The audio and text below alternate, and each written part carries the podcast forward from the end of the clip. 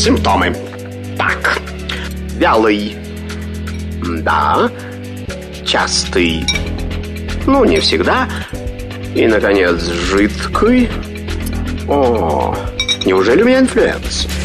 Не занимайтесь самолечением. Заходите к Наталье Троицкой на медицинский форум. Лучшие доктора отвечают на ваши вопросы. Программа предназначена для лиц старше 16 лет. Всем доброго дня, здравствуйте. С вами Наталья Троицкая, медицинский форум открывается. Друзья мои, присоединяйтесь сразу координаты эфира. СМС-портал плюс семь девятьсот двадцать пять восемь восемь восемь восемь девяносто четыре восемь. Телеграмм для ваших сообщений, говорит МСК Бот. И не только, кстати, для сообщений, может там нас посмотреть. Прямой эфир восемь четыре девять пять семь три семь три девяносто четыре восемь. Телеграм-канал Радио говорит МСК. Ютуб канал Говорит Москва. Подписывайтесь, смотрите нас везде, комментируйте, задавайте вопросы. В общем, радуйтесь вместе с нами жизнью. Говорим, конечно же, о здоровье. Сегодня поговорим, знаете, друзья, чем?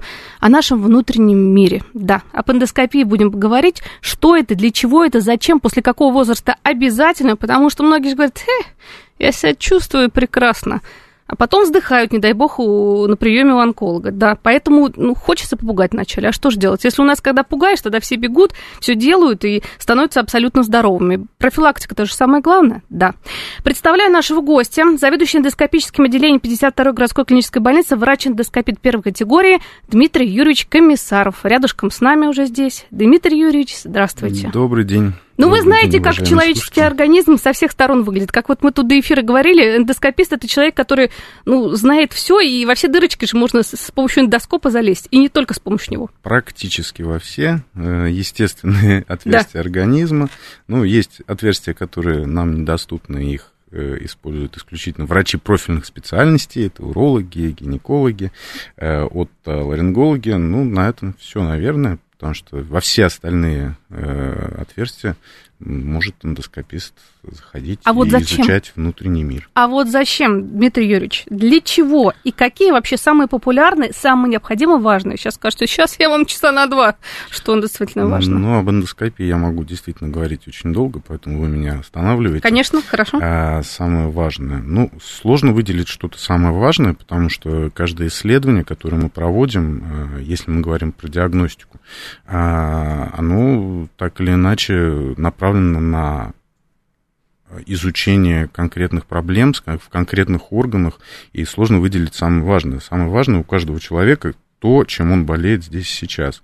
Если у него проблемы с желудком, с верхним отделом желудочно-кишечного тракта, э, для него это будет самое важное, а для кого-то будут проблемы в легких, важными, и, соответственно, для него бронхоскопия. Поэтому невозможно выделить что-то самое важное. Uh-huh. Может быть, э, скорее через призму э, самого распространенного можно сказать, что да, исследование желудочно-кишечного тракта, оно более распространено. У всех на слуху, что вот это вот гастро, колон, тем более гастроскопия, это вот все ее боятся, вздрагивают и переживают. А колоноскопия это вообще отдельная история, на самом деле. И соглашусь, и в то же самое время нет. Как-то не странно, если говорить о субъективных ощущениях человека, а, зная на себе, э, я пока еще не проводил себе колоноскопию, ни по срокам, ни по анамнезу. Мне вроде как еще пока нет необходимости в этом, ни по возрасту, а про гастроскопию я ее переносил, я знаю, что это такое, и глядя на исследования эндоскопические с точки зрения и как пациента, и как врача, могу сказать, что гастроскопия гораздо более яркое эмоциональное э, впечатление производит, чем колоноскопия.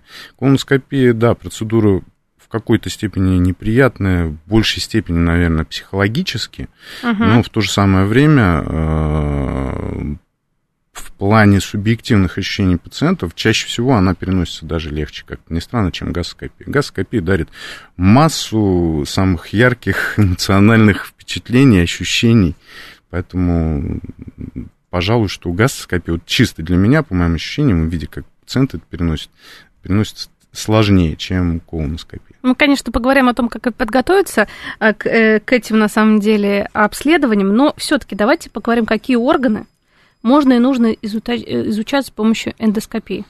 Ну, если мы говорим про диагностическую эндоскопию... Ну, мы и про лечебную тоже впереди поговорим, конечно же. Но сначала а, диагностики. Практически весь желудочно-кишечный тракт.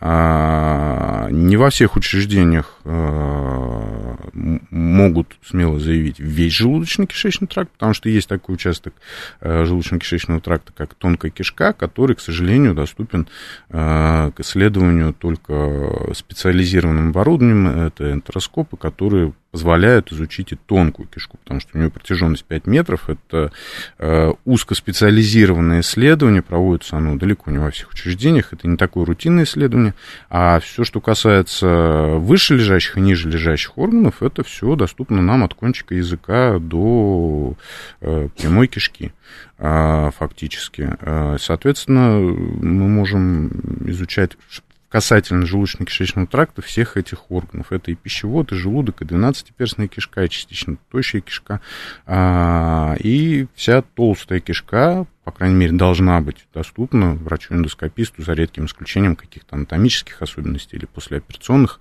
а, особенностей у пациентов, у которых есть э, измененная анатомия хирургически или естественным путем.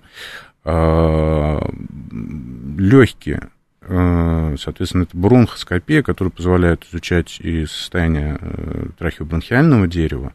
А, и это только то, что вот на поверхности айсберга, то, что я назвал, потому что Помимо этого есть еще эндосонография. Это ультразвуковое исследование эндоскопическое, которое выполняется э, специальными эндоскопами с установленными на них ультразвуковыми датчиками, то есть то, что мы привыкли воспринимаем, как через кожу нам через живот смотрит УЗИ, так. то же самое э, можно делать и уже изнутри человеческого организма, что дает гораздо больше информации в ряде случаев, э, чем через кожная эндосона, сонография. Ух ты!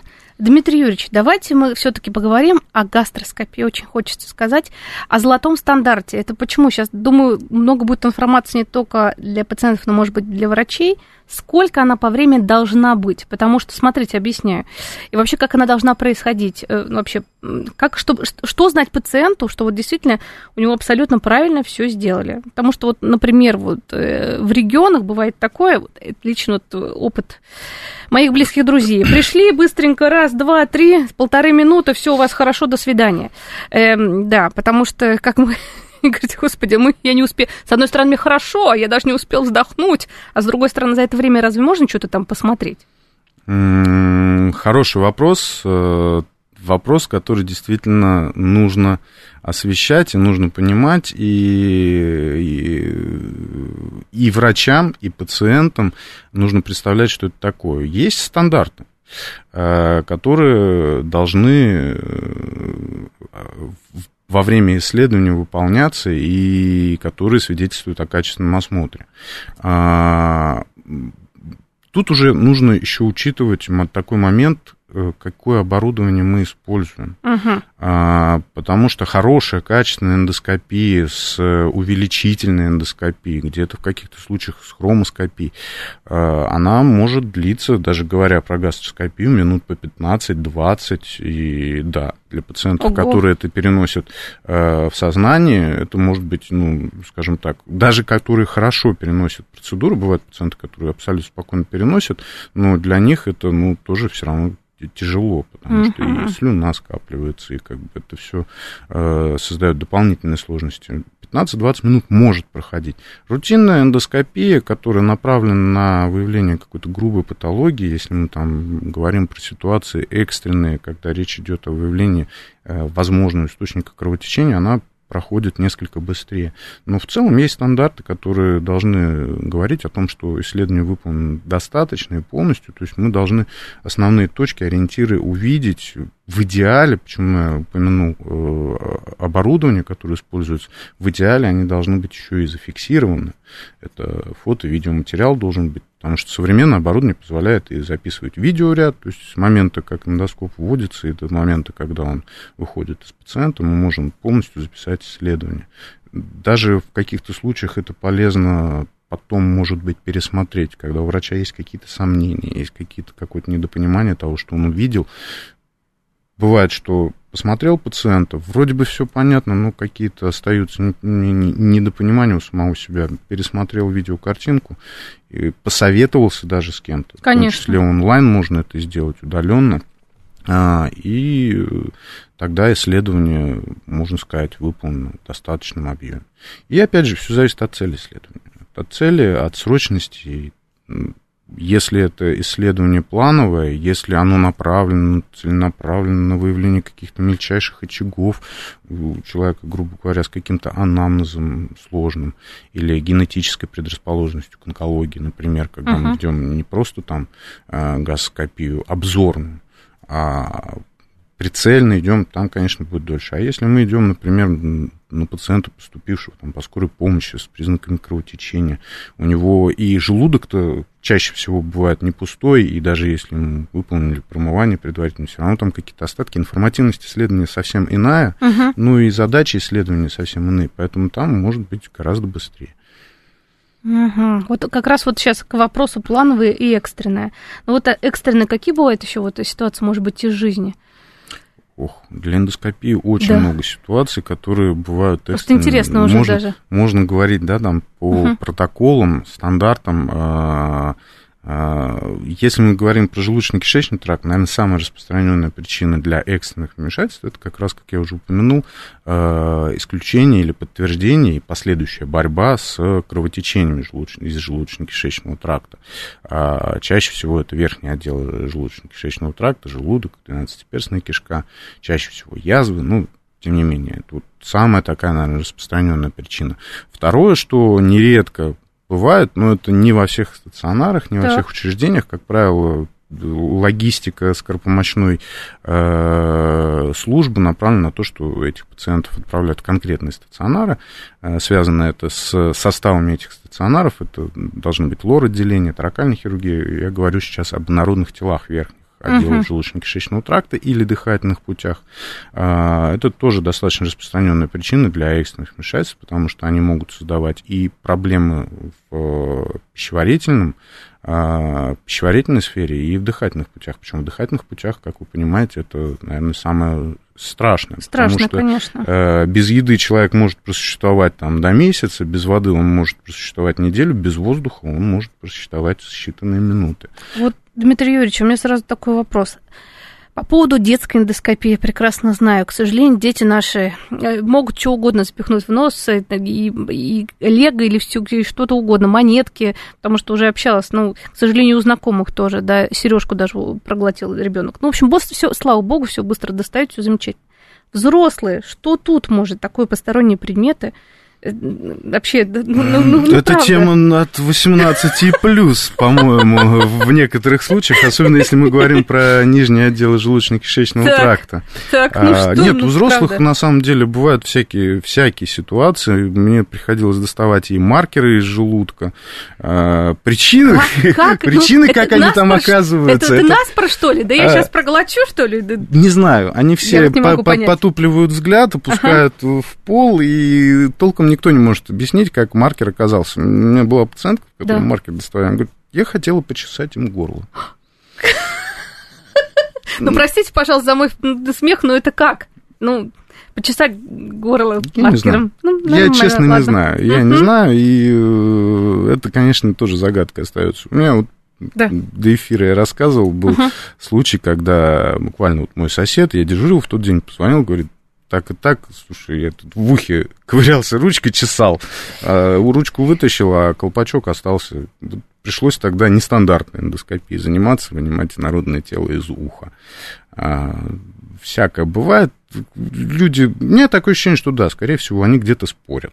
спорят. Uh-huh. Когда неестественные народные тела оказываются в организме, это что-то вот что-то вот ненормальное. Чаще всего просто инородные тела это оказываются фрагменты пищи, это кости. Кости рыбные Как правило, рыба, да? курица, это то, что чаще всего, с чем мы действительно сталкиваемся уже, можно сказать, в рутинной практике, угу. скоропомощной. Это у взрослых людей так. У детей это совсем другая история, да. там может быть что угодно, там и магниты, что самое страшное, там уже ситуация совсем другая. Угу. А вот, кстати, по поводу, может быть, какой-то даже совет дадите, наоборот, скажете, давайте уже без советов, э, сразу, если вдруг у вас что-то застряло и першит, то есть поели курицу или рыбу, то надо ехать лучше на всякий случай даже самотеком. Стоит ехать в больницу или подождать? Потому что если что-то застряло... Если что-то застряло, почему я говорю, что это как раз ситуация, которая экстренная. Да. А если что-то застряло, нужно ехать э, в больницу сразу, нужно вызывать скорую помощь. То есть не пытаться какими-то, у нас же с методами, знаете, э, черный хлеб проглотить, сухарики, еще попытаться что-то достать. Вы прям Пос... как будто работали в отделении эндоскопии. Вот прям цитируете наших пациентов, которые вот э, ровно то же самое говорят. Я сухарик, масло, ну, вот это вот... знаете, сколько методов? Вот это все вот прям вот вы цитируете, дословно можно сказать. Нет, ни в коем случае не надо. Это может вызвать еще большую травматизацию, и объем этой травматизации может быть весьма плачевен. Одно дело, если тонкая кость инъецировалась в стенку не глубоко, а может быть даже и глубоко, но она тонкая, а, по сути, она приближена по своим характеристикам к обычной хирургической, в том числе игле, которая, совершив прокол, uh-huh. и выйдя из стенки, она не, на, не нанесет грубого вреда. А вот если ее там постоянно каким-то образом э, смещать, перемещать, вызывая дополнительную травматизацию, это может вызвать действительно перфорацию полового органа.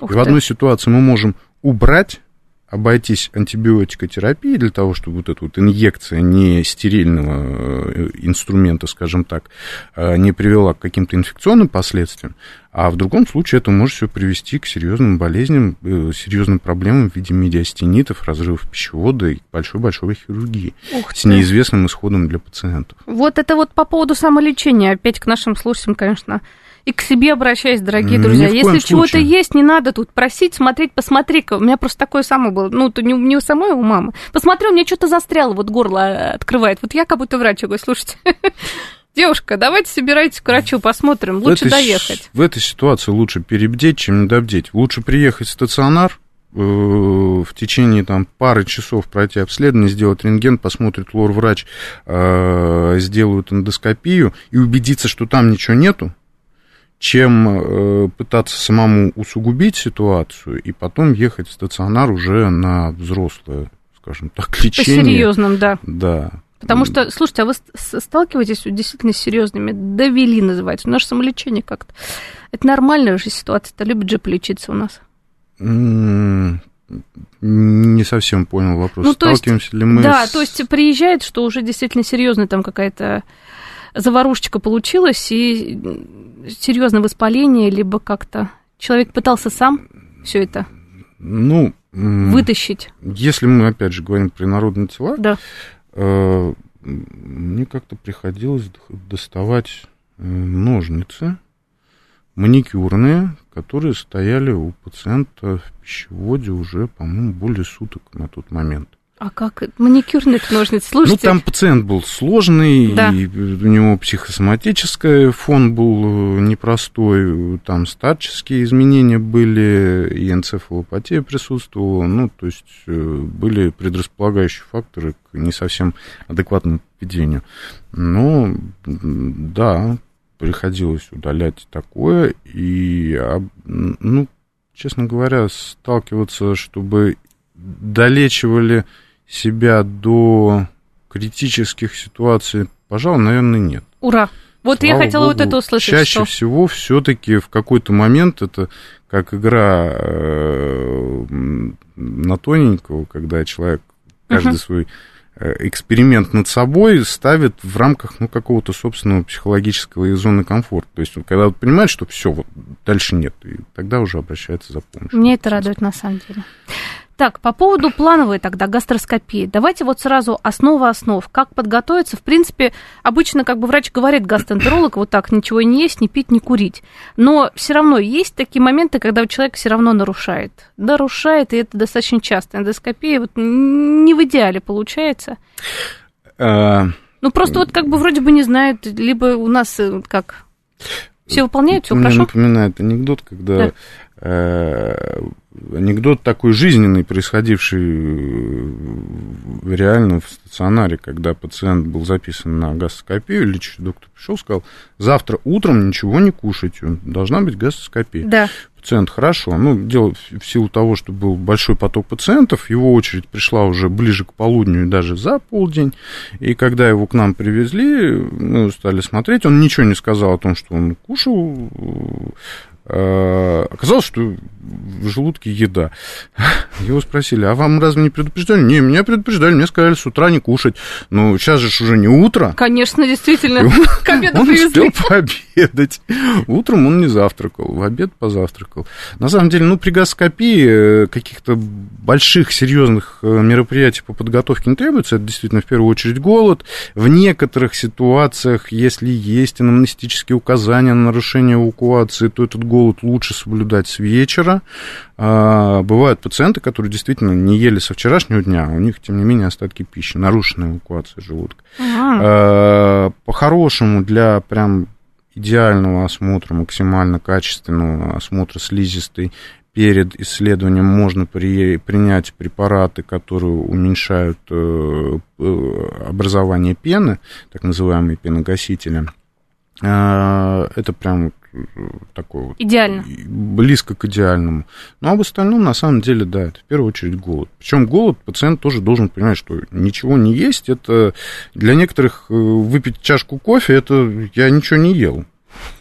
А, ну, жидкость, ну, многие на самом деле пил, возмущаются. Да, ну, жидкость это же не еда. Да, ну, тем не менее, не даже есть, жидкость не, не, не стоит э, употреблять. Тут, конечно, бывают сложности технические для пациентов э, и организационные для нас, потому что э, все-таки гастроскопия, плановая гастроскопия, это исследование, которое должно проводиться чаще всего утром, чтобы вот этот дискомфорт нивелировать у пациента, чтобы не приходилось голодать полдня, но не всегда, к сожалению, это возможно кому-то, наоборот, удобнее после работы. Тогда в этих ситуациях ну, мы допускаем вариант, когда во второй половине дня вот, пациенту происходит исследование, ну, допускаем, что он может с утра позавтракать, ну, нужно стараться, опять-таки, учитывать, какие продукты, там механически пища должна быть максимально обработанная, и 6 часов, это вот минимум после последнего приема пищи должно пройти. Угу. Так, ну с этим мы разобрались. А вот, кстати, смотрите, вот сейчас мы, я думаю, уже после новостей будем о лечебной эндоскопии говорить, да, когда что-то удаляется, либо что-то лечится, или вообще все что угодно там может быть. А вот э, по поводу гастроскопии, в процессе все-таки это только осмотр. Понятно, что биопсию можете взять, там еще на что-то там где-то чего-то. А как-то полечить желудок во время гастроскопии есть такие вообще? И гастроскопии, и колоноскопии, ага. и бронхоскопии. А, конечно, мы выполняем лечебные, можем выполнять лечебные процедуры, но опять-таки все это зависит от того, с чем мы столкнулись конкретно, в какой ситуации. Потому что если мы говорим про удаление каких-то новообразований, да. А, то тут все очень индивидуально, все зависит от того, что за пациент, э, что мы у него конкретно нашли. В ряде случаев э, те же доброкачественные, когда мы видим, что это доброкачественное образование, которое мы можем здесь сейчас убрать, и мы не видим противопоказаний к этому, в рамках той же расширенной биопсии мы можем брать это образование. Но тут нужно очень четко понимать, каких размеров должно быть это образование, что это за образование. Не надо э, переусердствовать и брать э, пациентов, которые пришли амбулаторно своими ножками на диагностическое исследование, надо совершать подвигов и удалять у них образование, которое должно удаляться в хирургическом стационаре. Но в ряде случаев действительно на месте, там, при образованиях то до одного сантиметра э, и в толстой кишке мы можем спокойно это сделать, убрать холодной петлей, так называемой. То есть это полипоктомия, даже без дополнительной коагуляции, угу. которая позволяет убрать это радикально сразу на месте и отправить весь препарат. Красота. Так называемая тотальная биопсия. И, конечно же, с тем, с чем все борются врачи, э, хеликобактер пилори, всеми известная. Ну, в общем-то, там же биопсию берут, да? Вот. Для хеликобактера да. есть ряд э, диагностических методов. Один из них это биопсия, в том числе с экспресс-тестами, а, которые позволяют здесь на месте э, определить там, через планшетку. Есть разные тесты, какие-то погружные, какие-то То есть контактные. сразу же практически? Практически сразу, да. То есть это химическая реакция на конкретную э, возбудителя, который сразу же даст как лакмусовая бумажка изменение цвета, который говорит о том, что хеликобактер присутствует. И нужно с ним бороться, что он пошел атаковать, например, желудок. Да, это уже тема для отдельной, я бы сказал, лекции, потому что хеликобактер это, это... Я к нему раньше относился несколько так спокойнее, спокойнее Ерунда, чем сейчас, всех, да. да, потому что он действительно у очень многих людей есть, и бороться с ним не так просто, несмотря на разработанные схемы, потому что повторное обсеменение человека происходит, у человека регулярно происходит, а, и его патологическое действие, оно не останавливается только на эрозивно-язвенных процессах, которые можно лечить таблеточками. Это приводит к перестройке самой слизистой, вызывая в том числе предраковые состояния. Но об этом уже после новостей, дорогие друзья. Вернемся. Симптомы. Так, вялый. Да. Частый. Ну, не всегда. И, наконец, жидкий. О, неужели у меня инфлюэнца? Не занимайтесь самолечением. Заходите к Наталье Троицкой на медицинский форум. Лучшие доктора отвечают на ваши вопросы. Продолжаем наше общение, дорогие друзья. Сегодня в медицинском форуме обсуждаем эндоскопию, какая она возможна. Она, возможно, абсолютно разная на самом деле. У нас в гостях заведующий эндоскопическим отделением 52-й городской клинической больницы, врач-эндоскопист э, первой категории Дмитрий Юрьевич Комиссар. Дмитрий Юрьевич, перед тем, как ушли, говорили про гастроскопию, что вообще на самом деле очень здорово, что гастроскопия может быть не только там профилактическая или диагностическая, но и лечебная. То есть, если вдруг там что-то там врач быстренько может все сделать. Про хеликобактер уже договорились, что будем встречаться и разговаривать, потому что это тема отдельного эфира. Я уже поняла, что это такая вещь. Раньше как бы кто-то отмахивался, и как-то спокойнее к этому относились. Подумаешь, хеликобактер, две недели пролечился, а вы говорите, вот часто тут рецидивы бывают заболевания. Это серьезно, потому что, к сожалению, уже понятное дело, и мне онкологи многие знакомые говорят, что вот не лечили, не лечили, бабах, а там уже измененная там стенка, рак например. Ужасно. Ладно, вернемся, точнее, поговорим о колоноскопии. Кто, многие стесняются, боятся, переживать. Давайте сначала скажем вообще возраст, когда необходимо это сделать. Почему? Потому что, смотрите, ведь об этом постоянно говорят. Профилактика, профилактика, профилактика, диспансеризация. То есть вы сами должны, дорогие друзья, себе подумать в определенном возрасте сказать, ой, надо бы вот это, вот это и вот это сделать, чтобы, например, не заболеть чем-нибудь. Ну, когда начинают делать колоноскопию, тут есть разные взгляды, в разных мировых э, научных сообществ есть разные э, актуальные рекомендации, ну, все они примерно вокруг одного. А, есть интересная такая рекомендация, я бы сказал, и стоит на нее обращать внимание. Тут же все зависит от того, э, Почему мы делаем колоноскопию? Одно дело, если это какое-то профилактическое мероприятие, у нас по нашим стандартам, по нашим приказам Минздрава в прошлом году был опубликован приказ по диспансеризации. Есть э, расписаны четко э, рекомендации о том, что необходимо выполнять колоноскопию а, лицам с подозрением на онкологию по тем или иным причинам.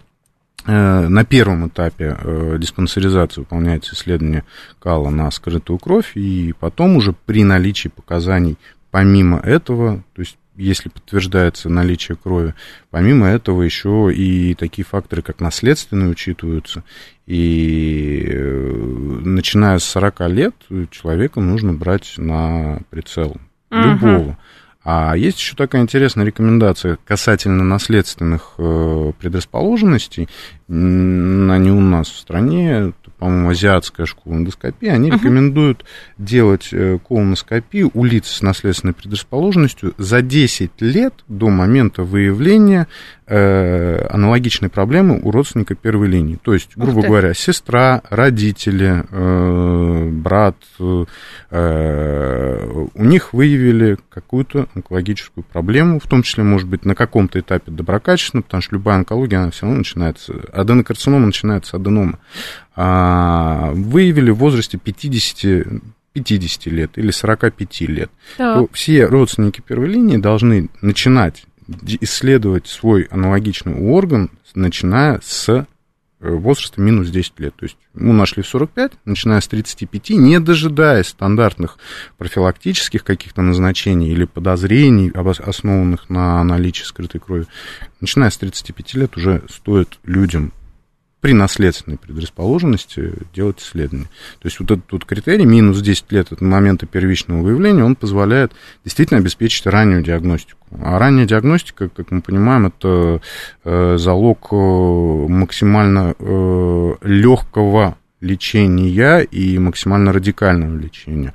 Одно дело, если мы находим запущенную фазу онкологии, которую лет за 5, за 6 до этого можно было найти в ранней фазе и тогда пролечить, в том числе эндоскопически. Да. Э, эндоскопия позволяет не только доброкачественное образование удалять, но и злокачественное в ряде случаев, когда глубина инвазии позволяет а, сделать это эндоскопически за сутки, выписаться из стационара и пойти чуть ли не сразу там на работу, да. или попасть в больницу на органовыносящую операцию с реанимацией, с длительной реабилитацией и с неизвестным, опять же, исходом выбор за нами.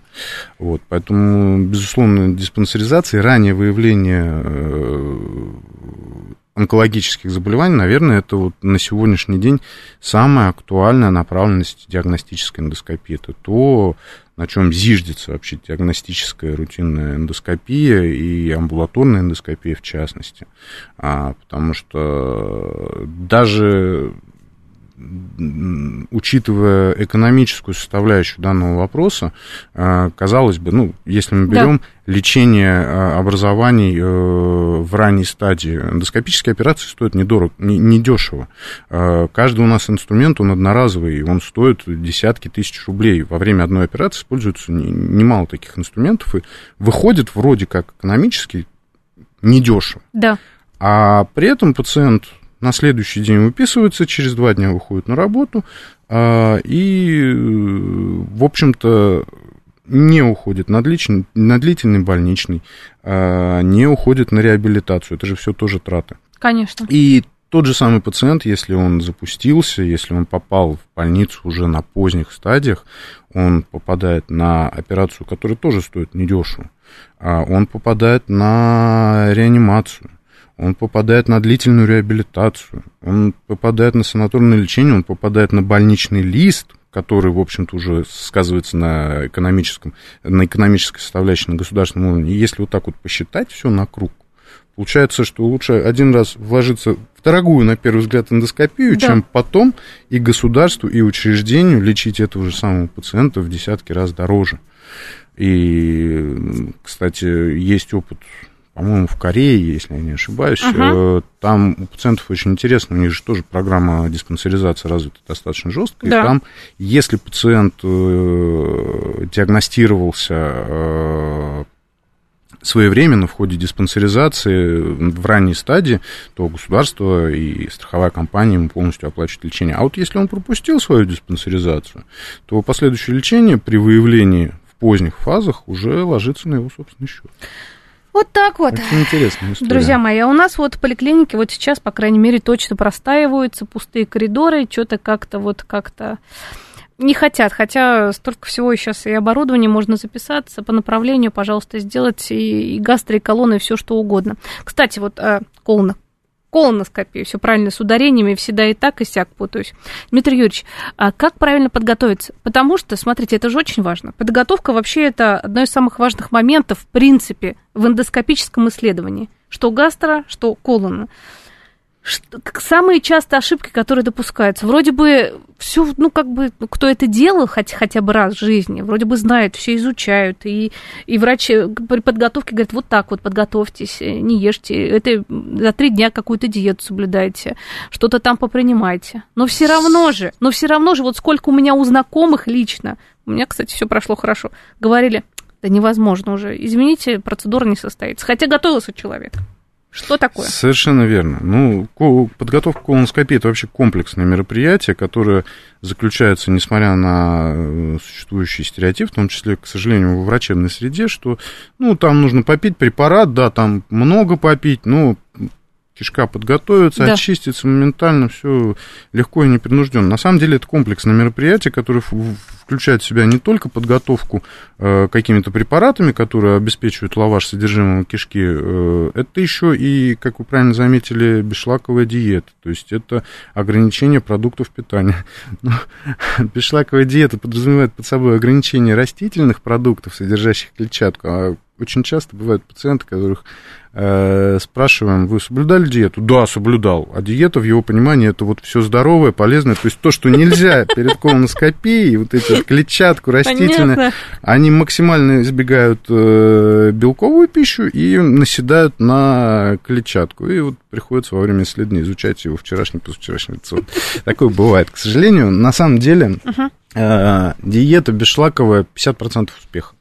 Э, Может быть, даже больше, потому что э, препараты, которые мы используем для подготовки, которые обеспечивают лаваш, несмотря на их многообразие, большое количество, у каждого там свои преимущества, недостатки, при прочих равных условиях и при правильном их э, даже не назначении, а использовании пациентом, то есть согласно тем рекомендациям, прописанными в инструкции к препарату, при прочих равных условиях примерно у всех одинаково хорошо бывает.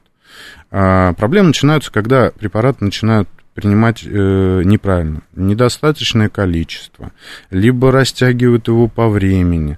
То есть, например, э, есть препараты, которые подразумевают под собой э, 4 литра самого препарата нужно выпить, ну, в среднем 4.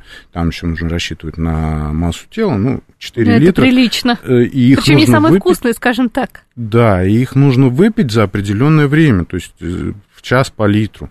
А Если его пить дольше, то его эффект э, смягчается, пролонгируется и оказывается не столь эффективным. Если его пить э, быстрее, ну, быстрее, я таких пациентов встречал единицы, которые сразу его выпивали быстрее, но... э, Посмотри на такого человека. Да.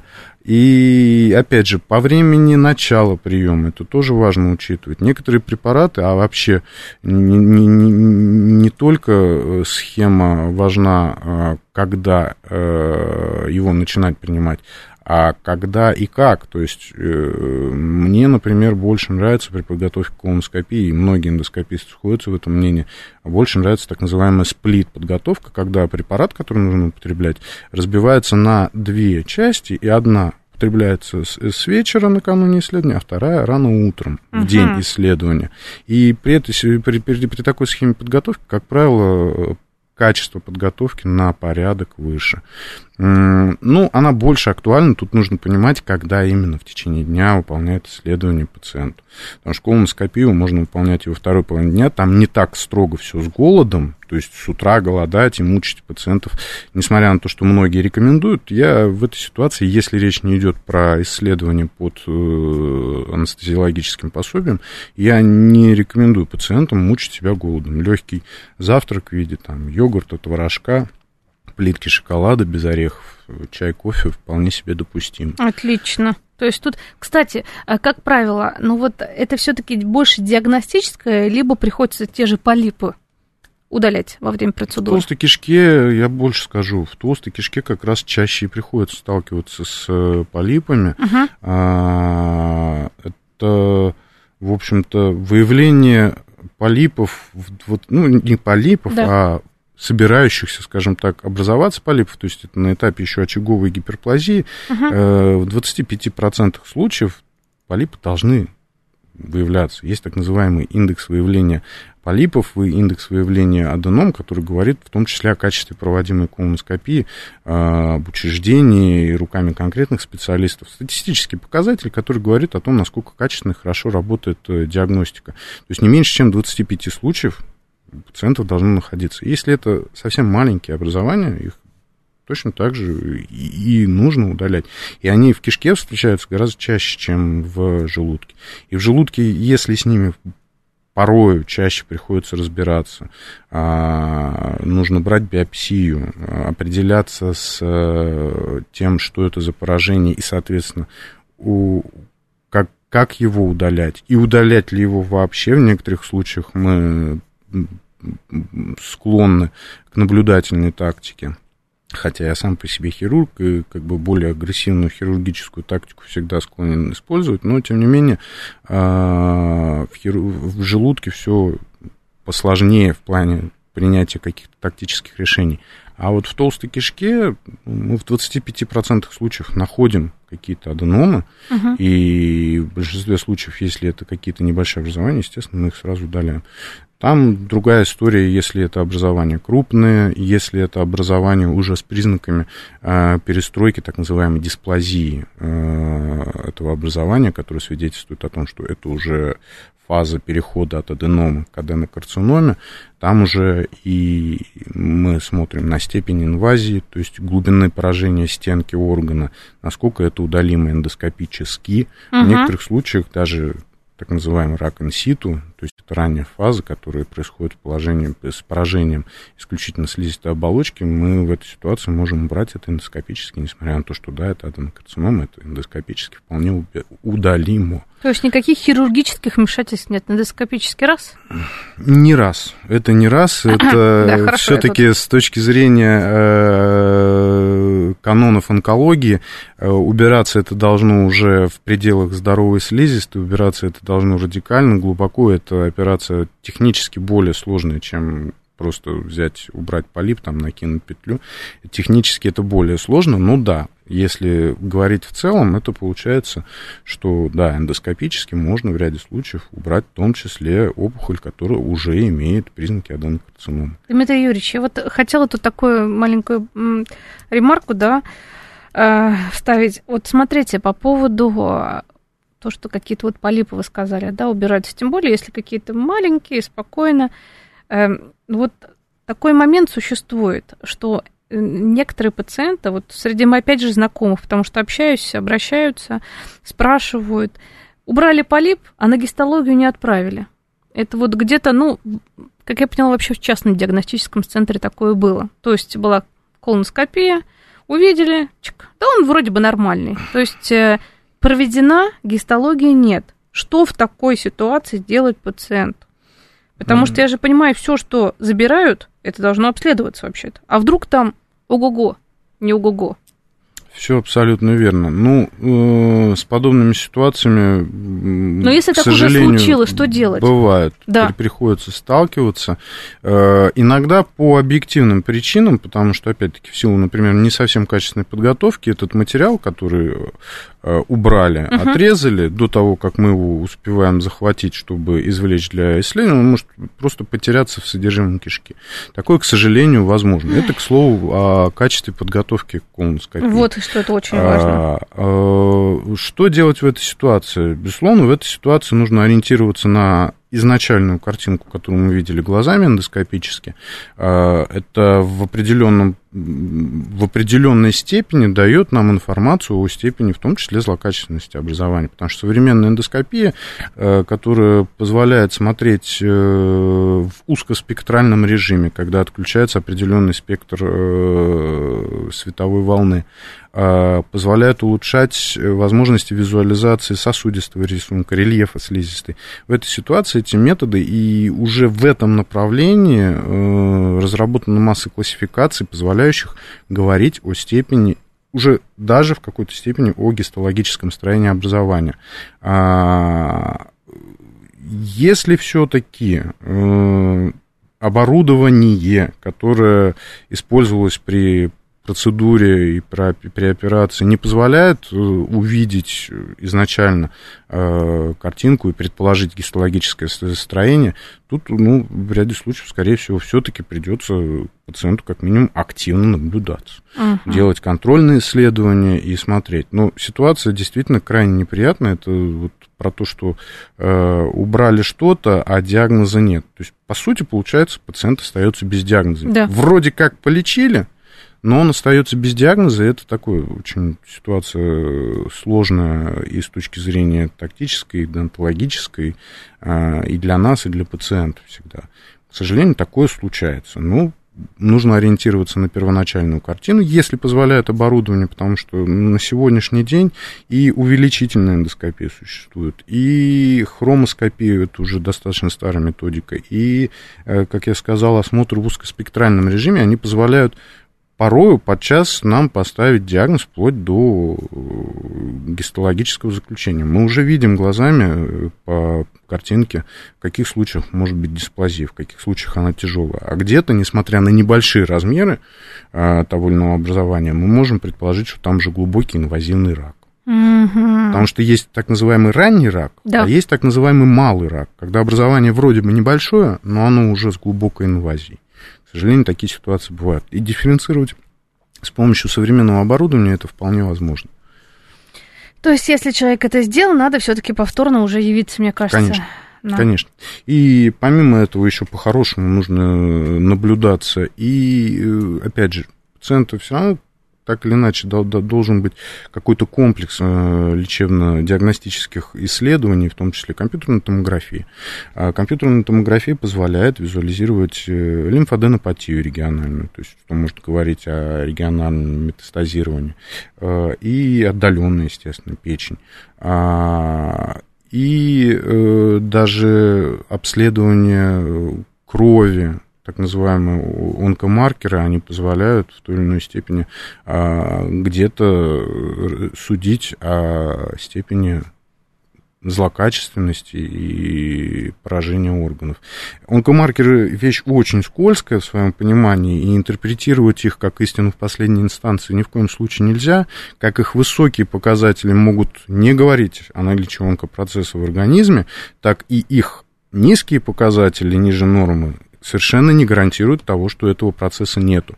Но в совокупности со всеми остальными методами исследования, в целом это может, в общем-то, нам, как вот одно из последних таких, когда мы находимся в каком-то тяжелом диагностическом дифференциальном ряду, то ли есть опухоль, то ли нет. Я сейчас не говорю про толстую кишку, это да. скорее чаще связано с э, органами забрюшинного пространства, с поджелудочной железой, где мы тоже активно работаем. Бывают ситуации сложные диагностически.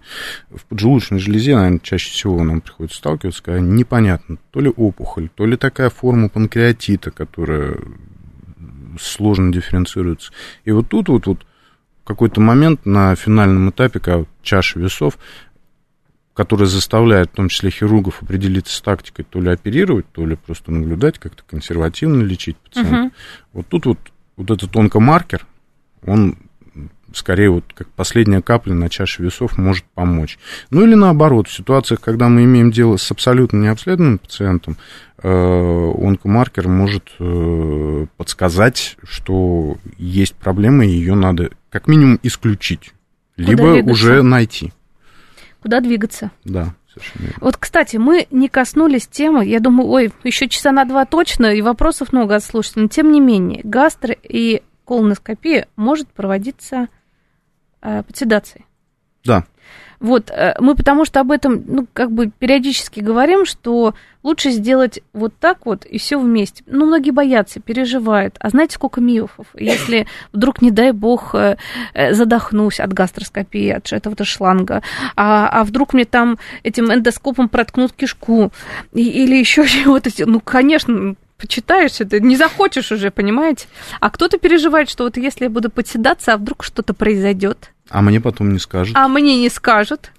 Как сказал один из моих преподавателей еще в институте, да. э, в медицине есть только одно э, абсолютно безопасное исследование и диагностический метод. Это задача общего анализа мочи. И то при определенных обстоятельствах. Естественно, да. эндоскопия – это инвазивная процедура. Естественно, возможно, к сожалению, возможно, и по сей день встречаются случаи а, осложнений, которые в том числе зависят и не только от врача. А, что касается седации, э, есть медицинские показания к медицинской седации, к, к наркозу.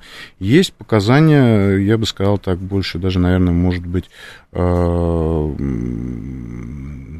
социально-психологические, потому что э, есть пациенты, которым с которыми достаточно поговорить, и они нормально переносят процедуру. Но еще раз остановимся на том, что колоноскопия достаточно интимный процесс, и э, чисто психологически, ну, не всякий пациент готов вот к этому, к этому так вот раз и подойти. Поэтому в этой ситуации седация, она действительно помогает э, даже с пациентом, особенно когда у них есть действительно серьезные показания к исследованию, которому надо делать эту колоноскопию.